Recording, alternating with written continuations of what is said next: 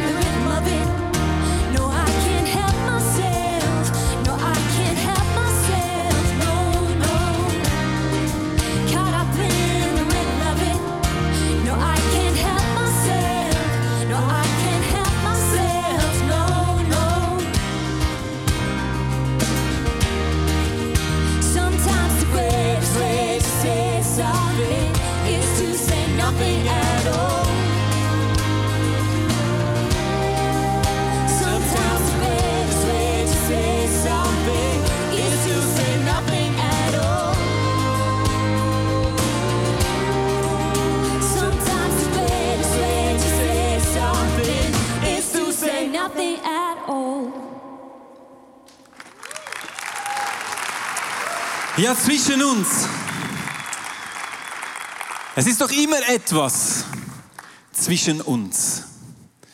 Liebe, Enttäuschung, Anziehung, falsche Erwartungen, Missverständnisse, Gleichgültigkeit, Streit, Frieden, ein Ja, ein Nein, ein Vielleicht zwischen uns. Der Status unserer Beziehungen ist häufig kompliziert. Du kennst ja das. Es ist kompliziert. Und ich denke, wir alle, die in Beziehung leben, und da spreche ich jetzt nicht explizit von Ehebeziehungen. In dieser Serie möchten wir ganz allgemein über Beziehungen reden. Da ist Ehe eine Form von Beziehung, aber Freundschaften, Familienkisten. Da ist doch häufig der Status kompliziert, oder? Und trotzdem sind Beziehungen entscheidend für unser Leben. Und darum denke ich auch, ist es wichtig, dass wir lernen, in gesunden Beziehungen zu leben. Und gerade das wünscht sich Gott für dich und für mich, dass wir in gesunden, engen, guten Beziehungen leben können. Und ich glaube, wie für alles übrigens, dass wir zuallererst mal aus der Bibel heraus die Wichtigkeit von diesem Thema Beziehungen herausstellen können. Und darum möchte ich am Anfang dieser Message, aber am Anfang auch dieser Serie über Beziehungen möchte ich biblisch-theologisch anschauen, was sagt uns die Bibel über die Wichtigkeit von Beziehungen. Und ich glaube, das sagt uns die Bibel sehr entscheidende Dinge, nämlich bevor es irgendetwas gab im Universum, gab es etwas, Beziehungen. Ich möchte dich an den Ort mitnehmen in der Bibel, wo Gott den Menschen geschaffen hat. Das ist in 1. Mose 1, 26.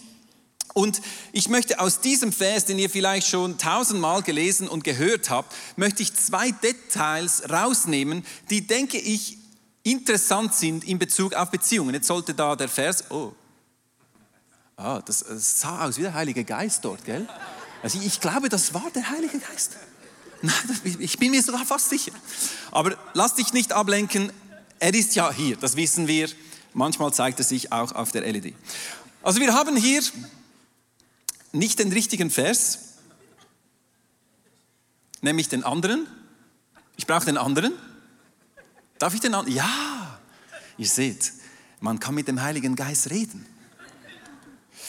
Wir haben hier also die Stelle, wo Gott den Mensch schafft und lesen hier, dann sagte Gott, jetzt wollen, und ich möchte jetzt was unterstreichen, das auch du unterstreichen kannst in deiner Bibel, jetzt wollen wir den Menschen machen.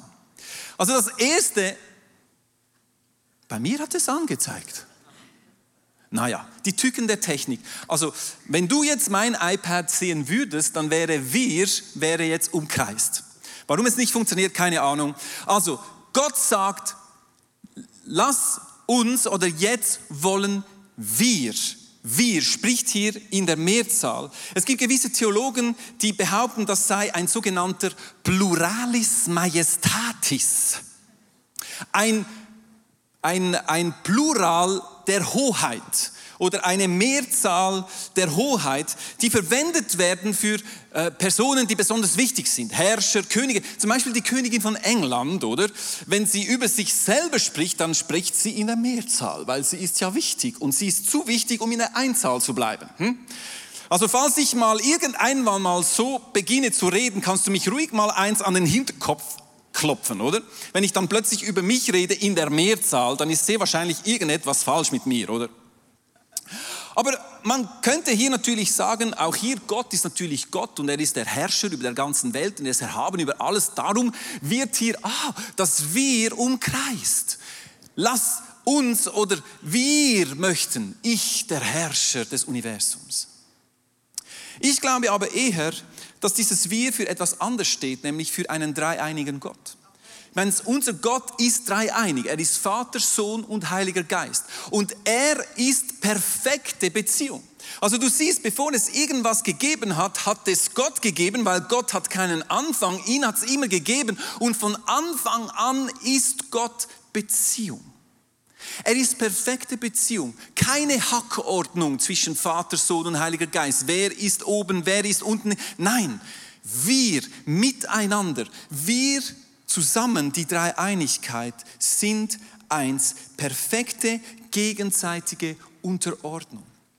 Und es ist nämlich interessant, nämlich in allen Versen vorher, wo ja Gott äh, die Sonne, Mond und alles schafft, ähm, wird immer in der Einzahl gesprochen. Nur in diesem Vers sagt Gott, wollen wir gemeinsam, spricht von Beziehung. Und es geht dann weiter, den Menschen machen unser Ebenbild unser Ebenbild, das uns ähnlich ist. Dieses Wort Ebenbild auf Hebräisch ist Zelem.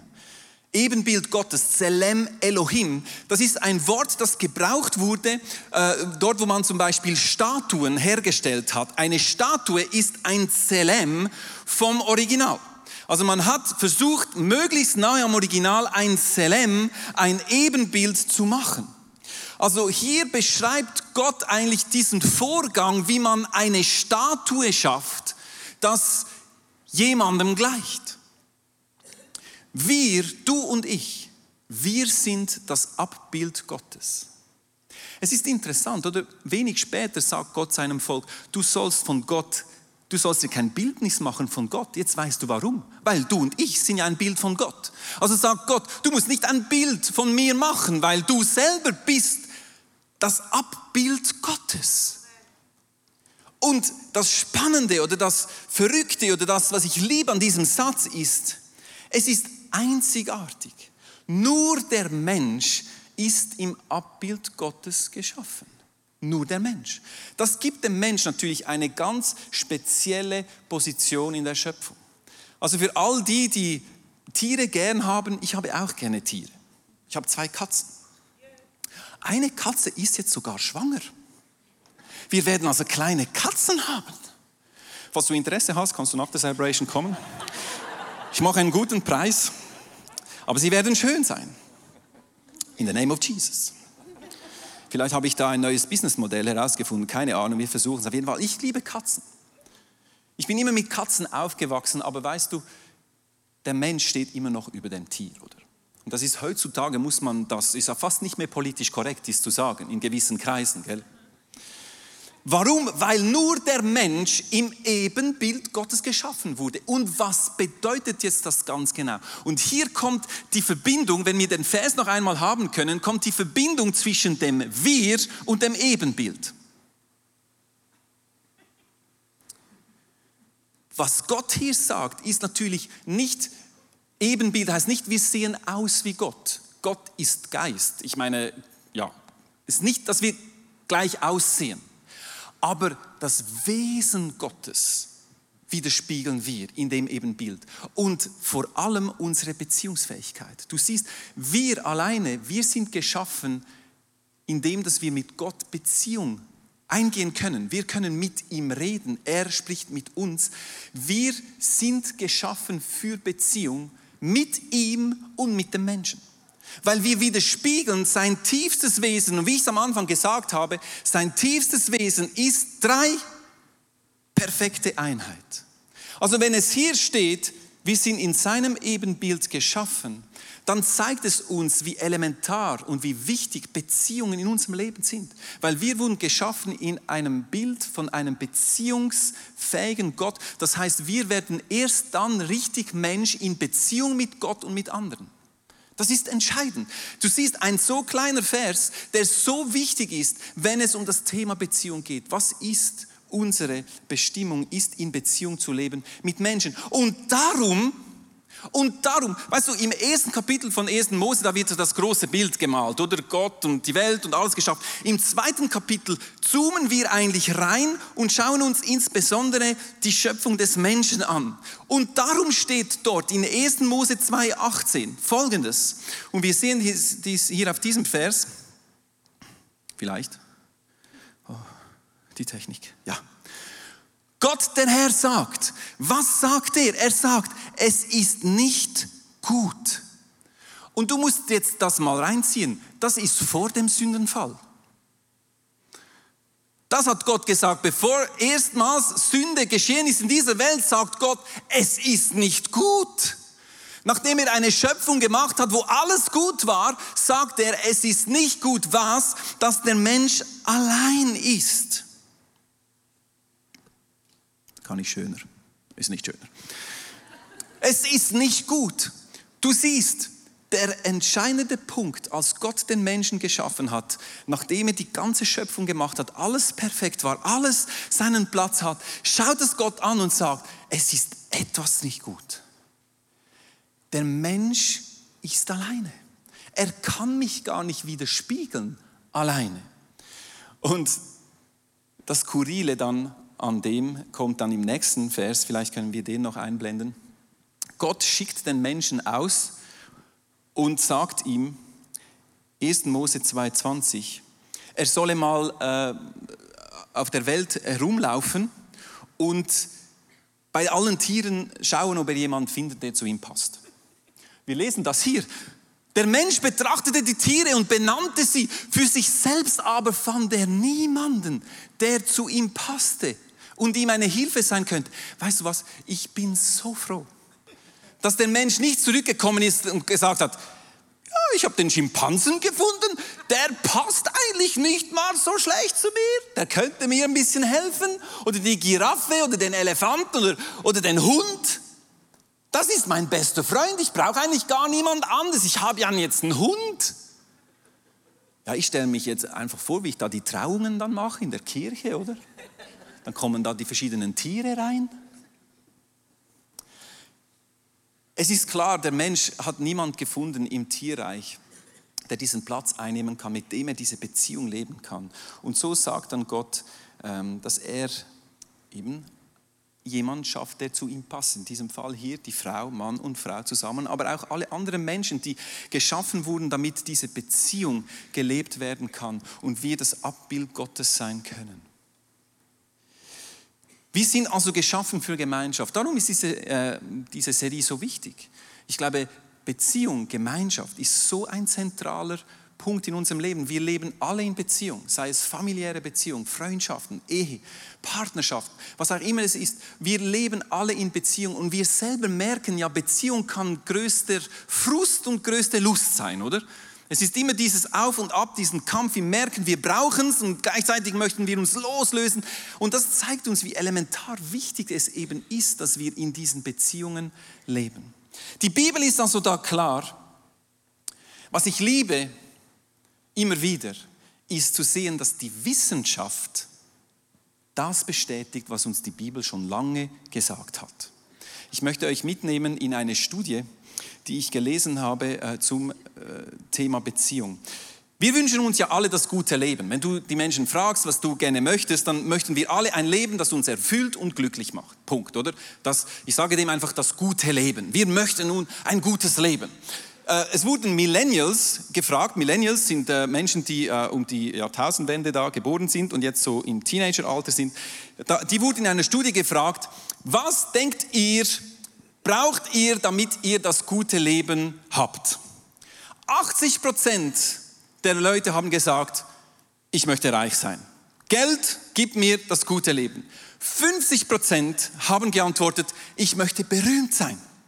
Also wenn ich Geld habe, wenn ich berühmt bin, dann habe ich das gute Leben. War die Quintessenz dieser Antworten. Es geht also um Status. Unsere Gesellschaft bestätigt uns dann auch in ganz vielen Dingen, dass wir genau denen, den, den Statussachen nacheifern sollen. Also was uns die Gesellschaft und das Fernsehen zum Beispiel immer wieder zeigt, ist, das gute Leben findet statt zwischen Rosenblättern und Golden Buzzer, oder? Stell dir vor, du hättest da einen Golden Buzzer, wenn ich mal gut predige, ganz BAM und dann, gut, wäre vielleicht noch nie geschehen, aber es wäre auch mal cool, oder? Aber wenn es um Beziehung geht, genau, die Rosenblätter, der Bachelor, oder? wenn du dir das mal überlegst, was die Botschaft ist, dass man da Brautschau und da 20 Muskelprotze, die da alle irgendwo äh, zeigen möchten, aber eigentlich geht es doch allen um diese fünf Minutes of Fame, oder? So diese fünf Minuten Berühmtheit. Ich weiß nicht, ob du doch den Namen weißt von irgendeinem Bachelor von den letzten zwei Monaten? Keine Ahnung. Golden Buzzer ist ein bisschen dasselbe, all diese Talentshows. Ich habe nichts gegen Talent, wir sind alle talentiert. Ich meine, letztes Wochenende so viele talentiert. Ich denke, da hättest du die ganze Zeit den Golden Buzzer irgendwie, du, du, du, du. das wäre ein Goldregen gewesen, oder? Aber auch hier, um was geht es? Siehst du mich, mein Talent, ich möchte groß rauskommen, ich möchte berühmt sein. Warum? Weil viele oder viele Menschen denken, wenn sie bekannt sind, wenn sie Geld haben, wenn sie diesen Status haben, dann werden sie das gute Leben leben. Wie gesagt, habe ich eine Studie gesehen, die heißt The Grant Study oder die Harvard Study of Adult Development.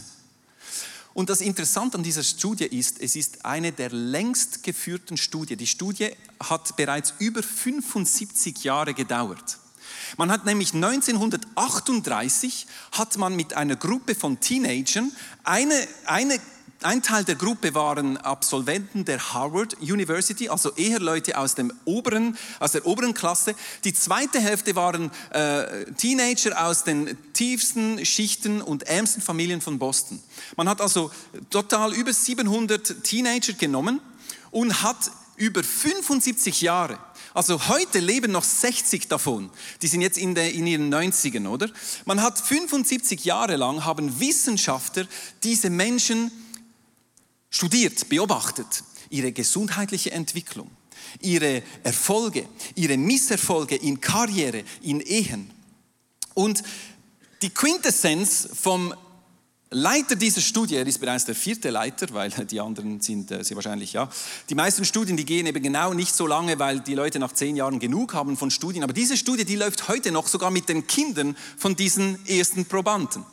Und der Robert Waldinger, er ist ein Psychiater und der vierte Direktor der Studie, fasst die Hauptaussage dieser Studie folgendermaßen zusammen. Ich habe es hier auf dem Bild. Happiness is love, full stop.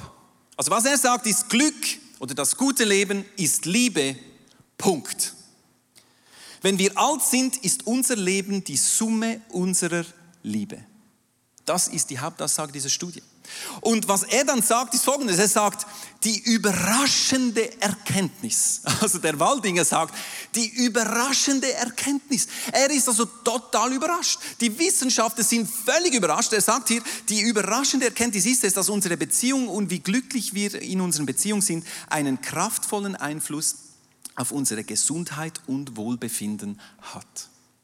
Also der Herr Waldlinger ist überrascht. Ich denke, dass der Herr Waldlinger vielleicht die Bibel noch nicht so gut kennt. Weil da hätte ich ihm einen guten Vers äh, schon 1938 ähm, geben können, nämlich in Prediger 4, 7 bis 8. Dort sagt nämlich der Prediger, und es ist interessant, weißt du, der Prediger oder Kohelet, der, die Übersetzung Prediger ist ja ein bisschen falsch, sage ich es im Deutschen. Der Prediger war nicht ein Prediger, der predigte, sondern der Kohelet war ein Weiser, einer, der eigentlich wie ein Forscher das Leben studiert hat. Darum geht man davon aus, dass es Salomo war. Salomo, der all diese Weisheitssprüche geschrieben hat. Wie ist er zu seiner Weisheit gekommen? Er hat studiert, er hat beobachtet und er hat seine Schlüsse gezogen. Und wir lesen hier, dass äh, Salomo oder der Prediger, der sagt, noch etwas habe ich auf dieser Welt beobachtet, das mir sinnlos erscheint. Manch einer lebt völlig allein und hat weder Kinder noch Geschwister. Trotzdem arbeitet er ohne Ende und ist nie zufrieden mit seinem Besitz. Ja, wie überraschend ist das, dass es eben genau der Punkt ist, dass eben nicht Status, nicht Geld, nicht Erfolg, nicht was auch immer dich glücklich macht oder dir ein langes Leben gibt, sondern das nicht alleine sein. Ich frage mich, warum man 75 Jahre lang studieren muss, um zu diesem Schluss zu kommen. Nein, ich liebe es einfach, wenn die Wissenschaft genau das sagt, was uns die Bibel sagt. Genau so sollte es ja auch sein. Sonst hätte ich ein Problem, wenn es nicht so wäre. Was sind also die Hauptaussagen dieser Studie? Ich möchte euch da kurz ein paar Sachen sagen. Es sagt also klar, gute Beziehung und nicht Geld und Status halten uns gesund und glücklich. Also nicht nur glücklich, sondern auch gesund.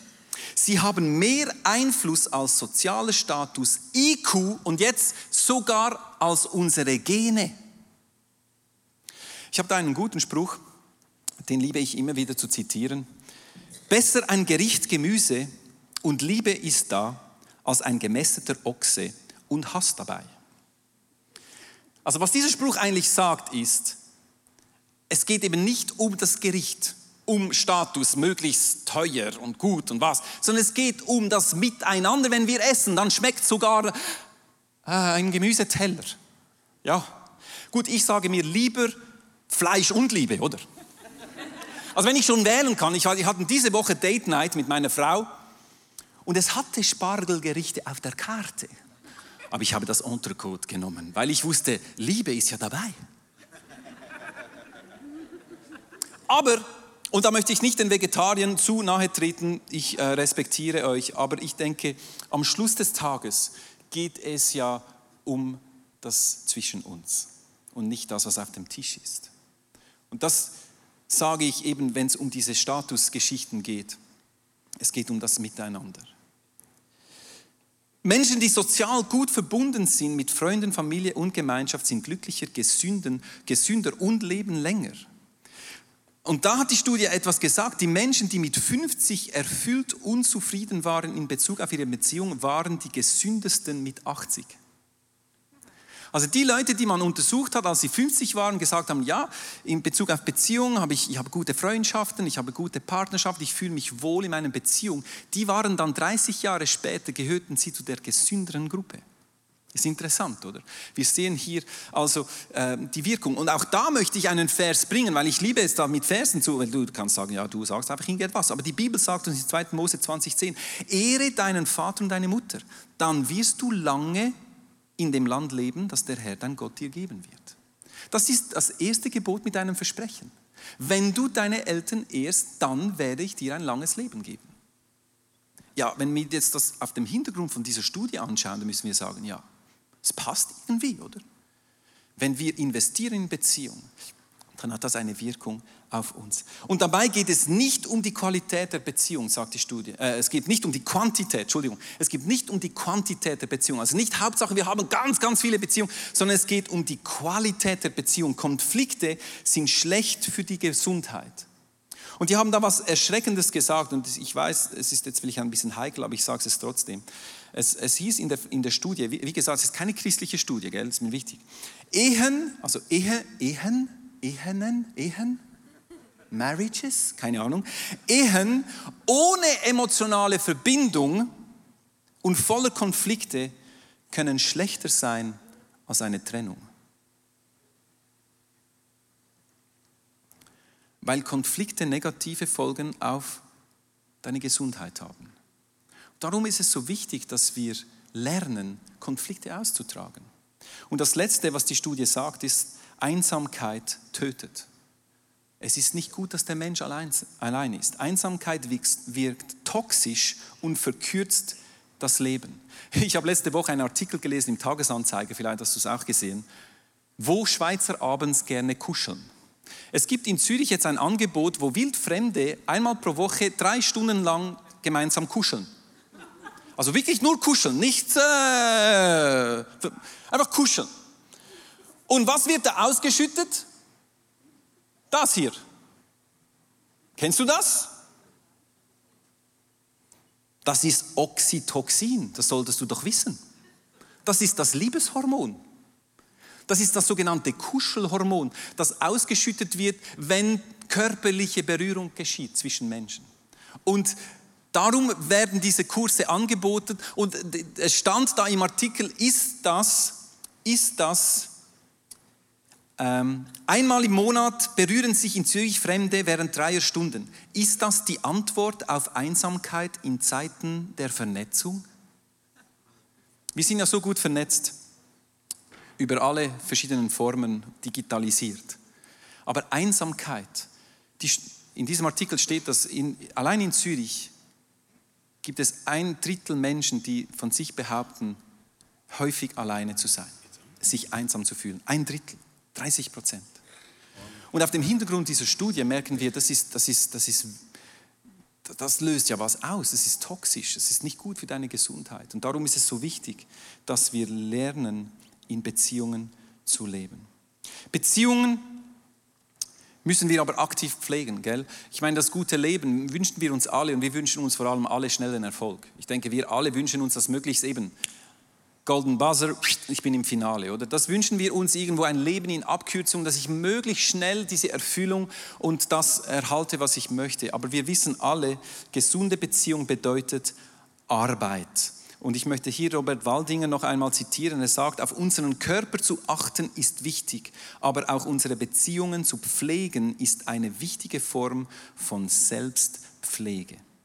Und ich glaube, der Schlüssel zu guten Beziehungen ist Verbindlichkeit, ist Treue, ist das Dranbleiben. Und ich habe gefunden, heute möchte ich im Abschluss dieses, dieser äh, Message möchte ich meine zwei besten Freunde auf die Bühne holen. Das ist auf der einen Seite meine Frau, Tabea. Wir sind dieses Jahr 20 Jahre verheiratet. Stell dir vor, ich weiß, ich habe mit 15 geheiratet, denkst du jetzt. Ja, ich, wir haben sehr früh geheiratet. Und dann habe ich meinen besten Freund, der Sepp. Bei ihm bin ich mir jetzt nicht so sicher, ob er so gut auf die Bühne kommt. Er ist schon ein bisschen älter halt, gell? Nein, ist gut. Nehmt doch gerne Platz äh, auf unseren Campingstühlen.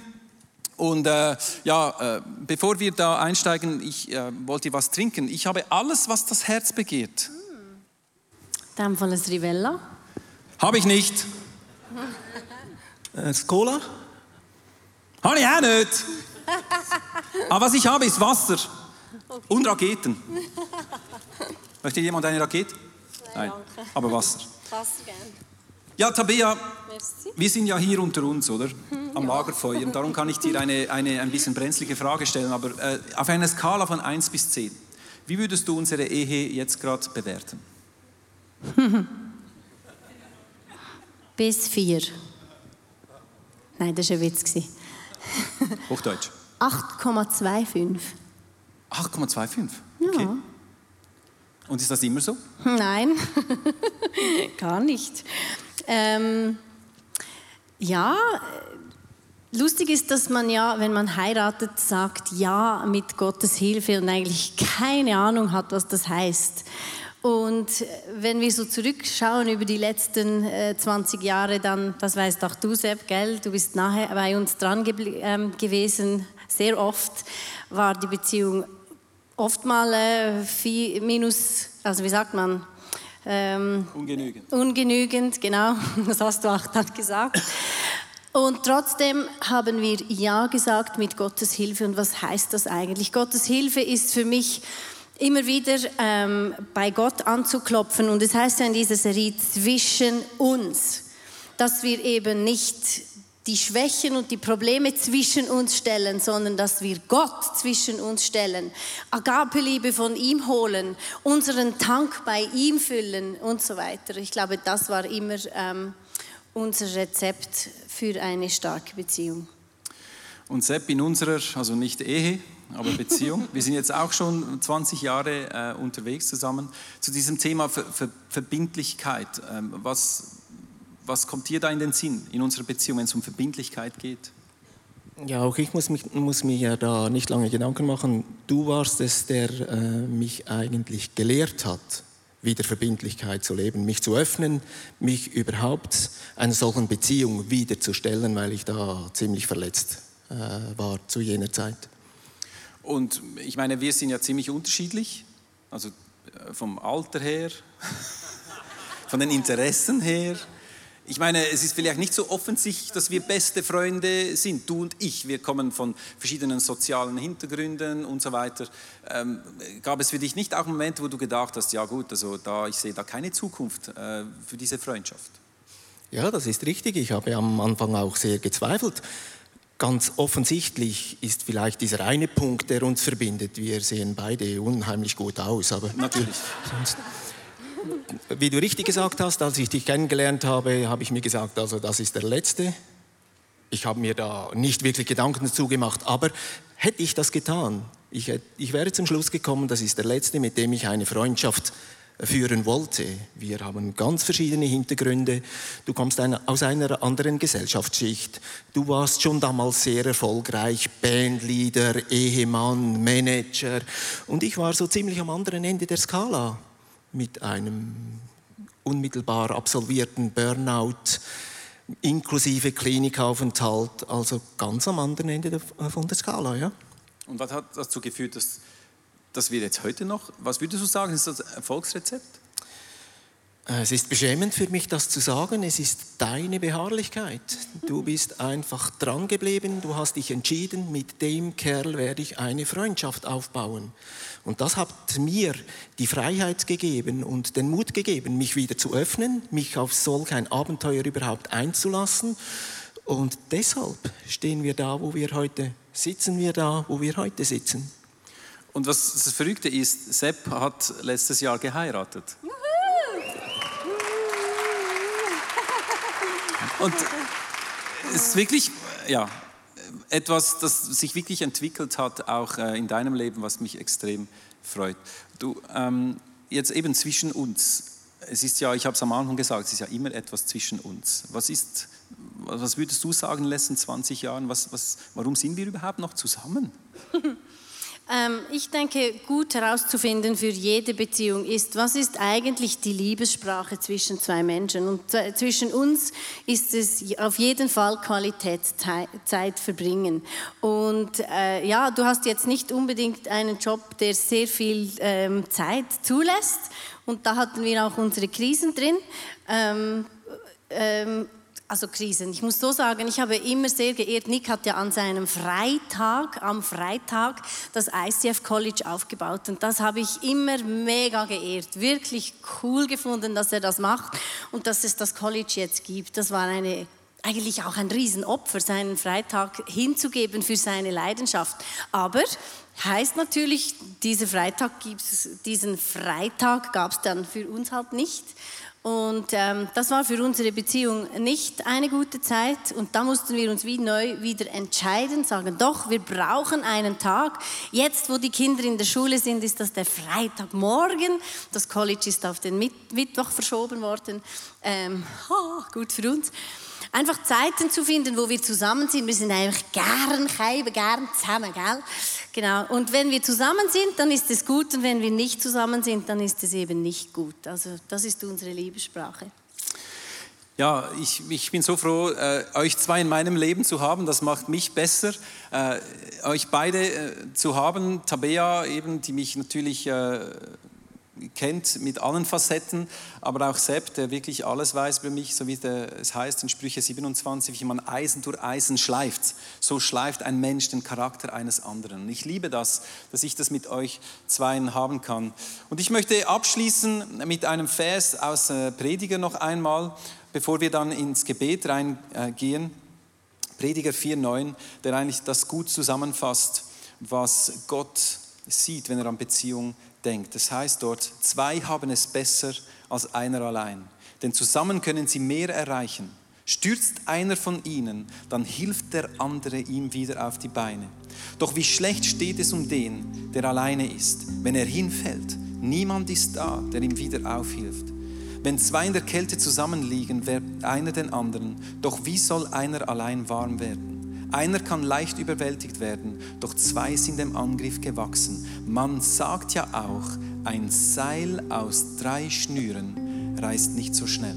Und dieser letzte Satz, der steht für mich für dieses Bild von Gott, der im Zentrum unserer Beziehung reinkommen möchte. Ein Seil aus drei Schnüren. Der, das dritte Seil ist Jesus, ist Gott, der uns verbinden möchte.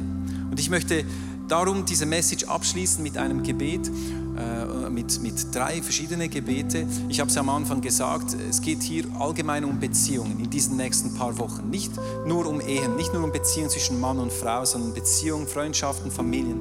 Und ich möchte hier zum Abschluss möchte ich beten und zwar ähm, Sepp wird für Freundschaften beten. Einfach all diese Beziehungen, die wir leben mit unterschiedlichen Leuten, im Job, in der Schule, wo auch immer. Tabea wird für, speziell für Ehen beten, wo auch wir immer wieder Gottes Hilfe äh, brauchen. Und ich möchte dann am Schluss ähm, auch für Familien beten. Ich glaube, es gibt viele Familienkisten, viele Dinge, die vielleicht nicht angesprochen sind, wo Gott dich vielleicht in den nächsten Wochen ermutigen möchte, wieder frisch Schritte auf jemanden äh, zu gehen und wirklich dran zu bleiben, auch an einer Beziehung. Also lass uns gemeinsam unsere Augen schließen und du weißt selber, in welchen Beziehungen du lebst und wo das Defizite sind, wo das, der Status kompliziert ist. Dann äh, nimm einfach dieses Gebet für dich in Anspruch und lade Gott ein ins Zentrum deiner Beziehung. Vater im Himmel, ich danke dir für das wunderbare Bild deiner Beziehungsfähigkeit von drei in einem. Ich bitte dich nun von ganzem Herzen, dass du jedem hier Anwesenden zeigst, was für ihn dran ist und dass du jedem, der da sich danach sehnt, einen solchen Freund über den Weg schickst. Und ich bitte dich, mindestens ebenso sehr, wie ich das selber gebraucht habe, den Mut, sich auf eine solche Freundschaft einzulassen und so immer näher besser verstehen zu können, was du verstehst unter verbindlicher Beziehung. Ja, Jesus, und ich bete für alle Ehepaare hier in diesem Raum heute Morgen. Ehe ist so ein heiliges, ähm, etwas Heiliges von dir, das du geschenkt hast. Und ich bitte dich, Vater Gott, dass du uns Weisheit gibst, unseren Tank immer wieder bei dir zu füllen und nicht bei unserem Partner. Du sagst, dass du uns die ganze Fülle gibst, die ganze Fülle von dir und dass du uns hilfst, diese Fülle in Anspruch zu nehmen und sie in unsere Ehen hineinzutragen, dass die Ehen wieder aufblühen und scheinen in dem Licht, das du eigentlich gedacht hast.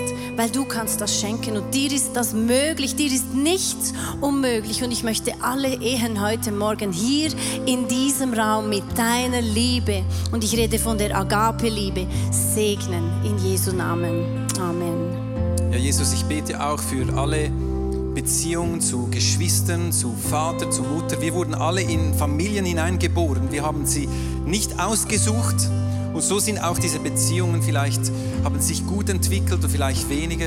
Und auch hier bete ich dort, wo, wo Beziehungen zu Eltern nicht so sind, wie sie sein sollten, wo vielleicht auch Geschwistern wie im Musical falsche Erwartungen oder auch Dinge zwischen uns sind, die einfach nicht von dir sind, äh, Gott, dann bete ich wirklich, dass heute auch hier wir eine Sicht erhalten können, wie wir an diesen Beziehungen dranbleiben können, wie wir dich, Jesus, auch in unseren familiären Verbindungen reinnehmen können. Gib uns den Mut, auch Dinge anzusprechen. Gib uns den Mut, auch wieder Schritte aufeinander zuzugehen, damit diese Familienbanden wieder so stark werden, wie sie ursprünglich auch gedacht worden sind. Ich danke dir für diese Serie, die jetzt startet und ich bete, dass du mit uns kommst in diese Zeit und unsere Beziehungen gesunden lässt. Im Namen Jesu.